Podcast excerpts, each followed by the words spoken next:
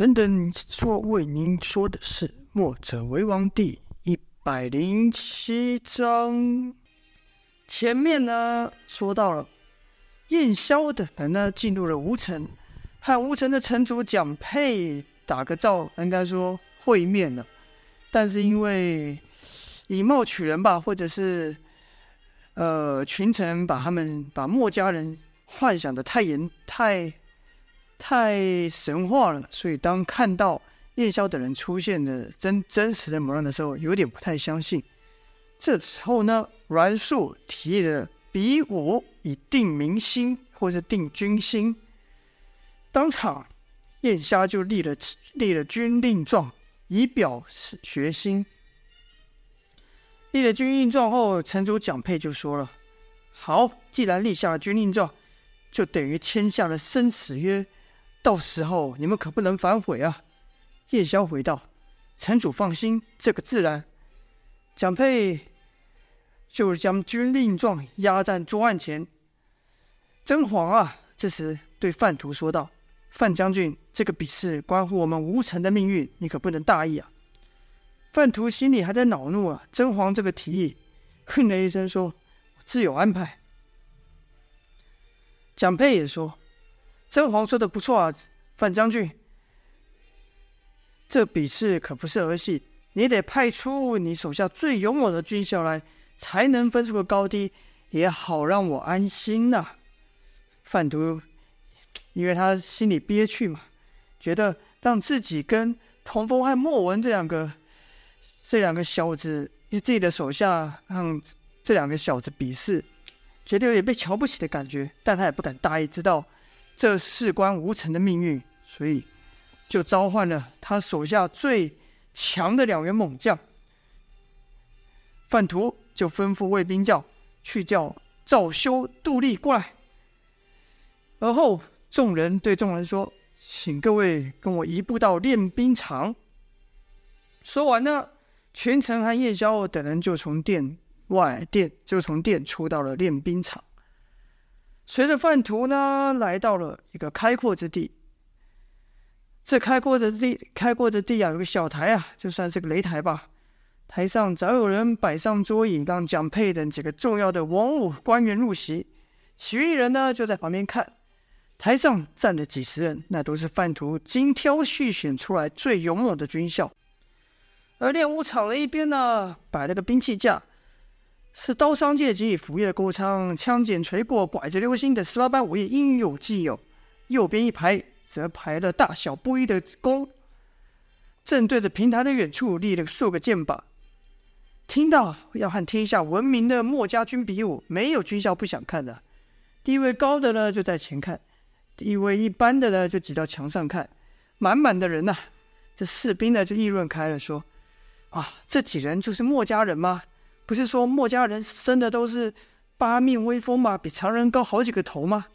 还有人说：“对啊，我还听说被墨家人瞪一眼，那胆小的就受不住，当时就吓死了。”有一人说道。切，哪有这么夸张？尽是胡说八道。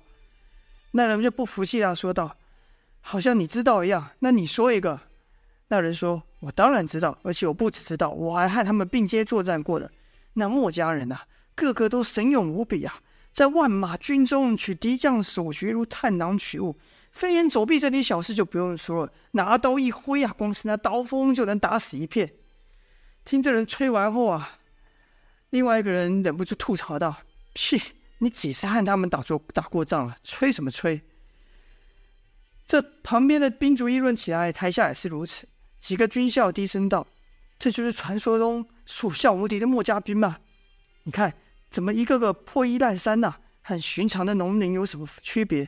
一点派头都没有。我瞧也没什么真本事。”另外一个人说：“哎，先别这么快下定论。”说不定人家那是深藏不露呢。话是这么说，但看那个外表也不太相信。毕竟啊，这个大将都讲派头，身上得穿金盔金甲，脚跨千里马，手拿神兵，那一看就叫做厉害。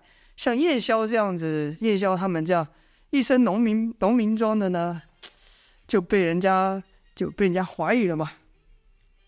而范图呢，看了看眼前的军校，喊道：“赵修、杜立何在？”就看两人上前站一步，同时答道：“末将在。”范图呢，向叶萧等人介绍：“赵修赵将军是我部队中最好的弓箭手，可拉最重的弓，放出的箭连甲胄都可穿过。”说完，又比向另一人说道：“这位是杜丽杜将军，是我军中的大力士。”使了一对黄蛙郭金锤，一锤下去，连盾牌都能砸破。就看那赵修是一身精壮的身材，而那杜丽是膀大腰粗啊。蒋佩看到此这两人呢，甚是满意，说道：“哎，你们两个可不能给我丢，给我们丢脸呐！打赢有赏，打输可要罚，知道吗？”赵修、杜丽立刻答道：“末将领命。”说着，两人就朝燕萧、胡安等人看去。心想，等等，必是和这几位人、这几位较量。哪知范图手一比，说道：“这两位是 是墨家派出的，呃，你们就和他们两人比试吧。记住，须得使出全力啊！这可攸关我们吴城的脸面，知道吗？”因为范图啊，手比的是童风跟莫文啊，不知道该怎么称呼他，所以就含糊的带过。这赵修听完后心想：“哎呀，都听说墨家人个个武艺超群，别看两人年纪轻轻，但肯定也有不凡的本事。他是没有轻敌啊。可是杜丽一看，叫自己和两个小子动手，就说道：‘将军，你怎么叫我和这两个小子动手呢？我这一锤下去，还不得把他们都给砸扁了？’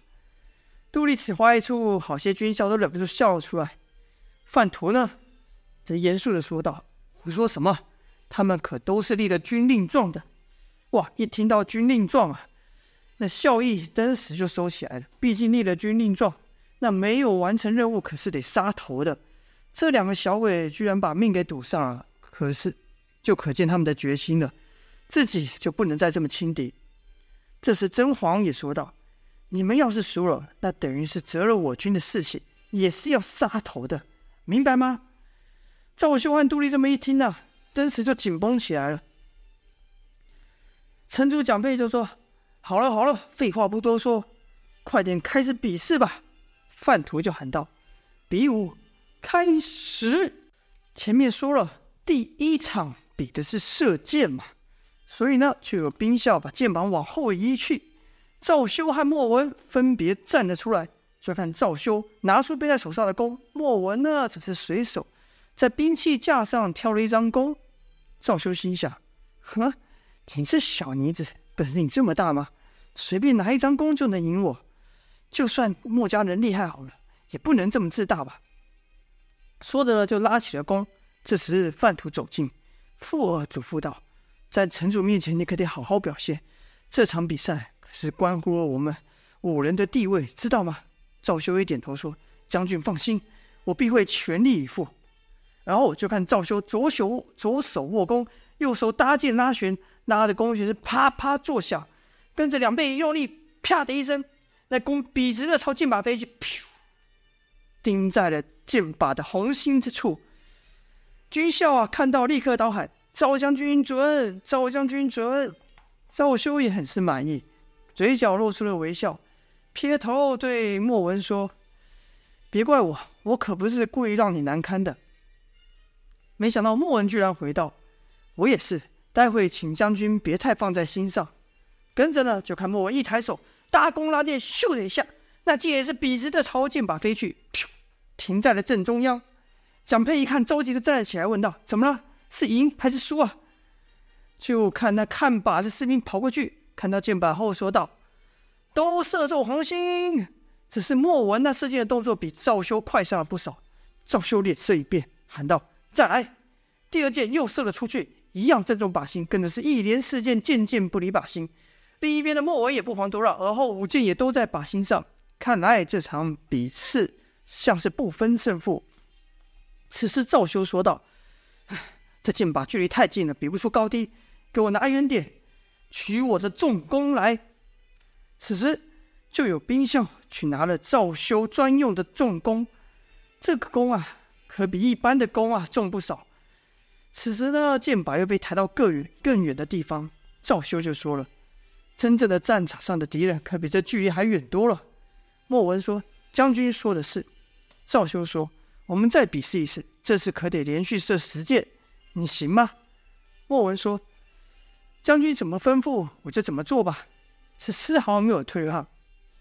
赵修心想：“哎呀，这小妮子真厉害，可我就不信了，我会赢不过你。”嗯，就看赵修深吸一口气，而后拉弓，跟着就听一声破空声响，咻，那箭又射中红心。可是赵修没停下来，跟着第二箭、第三箭，直到第十箭，箭箭射中红心。至此呢，不只是一旁的军校高声喊道。赵将军神功无敌，赵将军百发百中，准准！连蒋佩也站起来乐道，拍手乐道：“啊，厉害啊，厉害！没想到我军自然有赵这种人才。”范图也很满意啊，心想：“哎呀，虽然说墨家人是派我们来守城的，但要怪只怪你们太轻敌，派出了这样一个小妮子跟我们，跟我们大将军比试。”射的箭准不稀奇，可要连开十弓，那可是需要极大的臂力。他这小小的身体怎么能做到呢？再看赵修，此刻垂下了手啊，一连十箭把他的力气都耗尽了，连手都软了，须得好好休息一下。赵修就对莫文说：“喂，你可别逞强啊，不行的话认输就是了，别把身体给伤了。”没想到莫文还是这样不在意的，点了点头说。谢谢将军关心，但这场比赛我一定要赢。说完呢，就看莫文抬起他那小小的胳膊，用力一拉弓，就听啪的一下，那地弓弦居然被莫文给拉断了。莫文摇摇头说：“请大家等我一下。”又到兵器架上换了几个弓，拿了几下都觉得不满意，就走回来对赵修说：“赵将军，这些弓都太轻了，能借你的重弓一用吗？”赵修说。我这弓可是重弓啊，你不可能拉得动的。可人家既然提出了这个要求，自己也不好不给啊。赵修只好看向范图，就看范图点了点头。嗯，赵修就只好把那弓交给莫文了。莫文拿在手上掂了掂，说道：“确实不轻啊。”童风看莫文举那弓时也觉得沉重，心想：这弓莫文能拉得动吗？即便能拉开，可是要连射十箭，只怕也太难了吧。就看莫文一边拿着弓，一边似乎在想什么，然后我就看他举弓贴近身子，朝下用力甩了一下，跟着在他举起弓来的时候，就听咻咻咻咻咻连射声响，一下就射了十箭，是箭箭不离靶心，射箭的速度比刚才又更快了，相当于赵修射出五箭的时候，莫文就把十箭射完了。看着赵修是瞪大眼睛说不出话，简直不敢相信啊！直到看马的士兵跑到靶前。看了结果，喊道：“报！一共十箭，和赵将军一样，箭箭射中靶心。可现场没有和刚才一样响起，立刻响起掌声，因为不只是赵修啊，所有人都看傻眼了，没有办法想象莫文这样一个小小的身体，怎么可能连拉十次那把重弓呢？而且箭箭还都射出靶心。更神奇的是，射完十箭后，莫文像没事似的。”把那重弓又还给了赵修。过好一会，士兵们才爆出呐喊之声，说道：“厉害啊！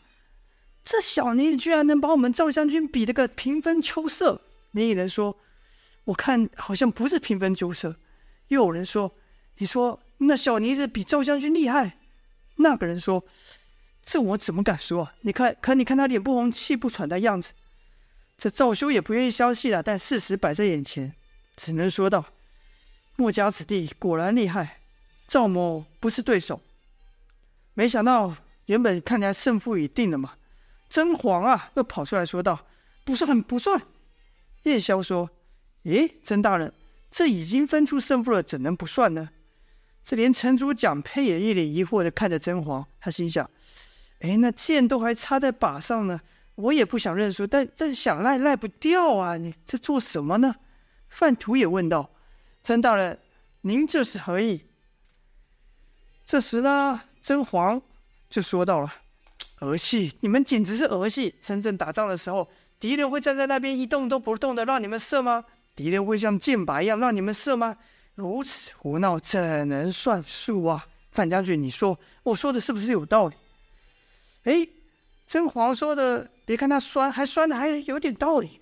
这范图一时还回不出话来说：“哎，这这敌人确实是不可能站着不动，但但我们平时练兵比试也是这样啊。”甄嬛就继续说道：“城主呢？你听到了？范将军也说了，这敌人不可能像个木头一样站都不站的让你射。如果今天是平常练兵也就罢了，那就算我们输了。但现在是非常时期，非常时期。什么叫非常时期？燕军就在外面。”我们要的不是一个武馆的教练来教我们怎么射箭，是要一个能够带领我们打退敌军的人。城主，你说我这样说有没有道理？有没有道理？哎，这城主一听，还有道理啊，便说：“陈大人，那依你的意思，该怎么比才合理啊？”郑王说：“那必须和打仗一样，那两人骑在马上互射。”赵修一听，惊道：“这可不行，要万一失手伤了怎么办？”蒋培也觉得不妥啊。他倒不是怕伤了莫文，而是怕莫文把赵修给伤了，就说：“那这只是比试而已，这不合适吧？”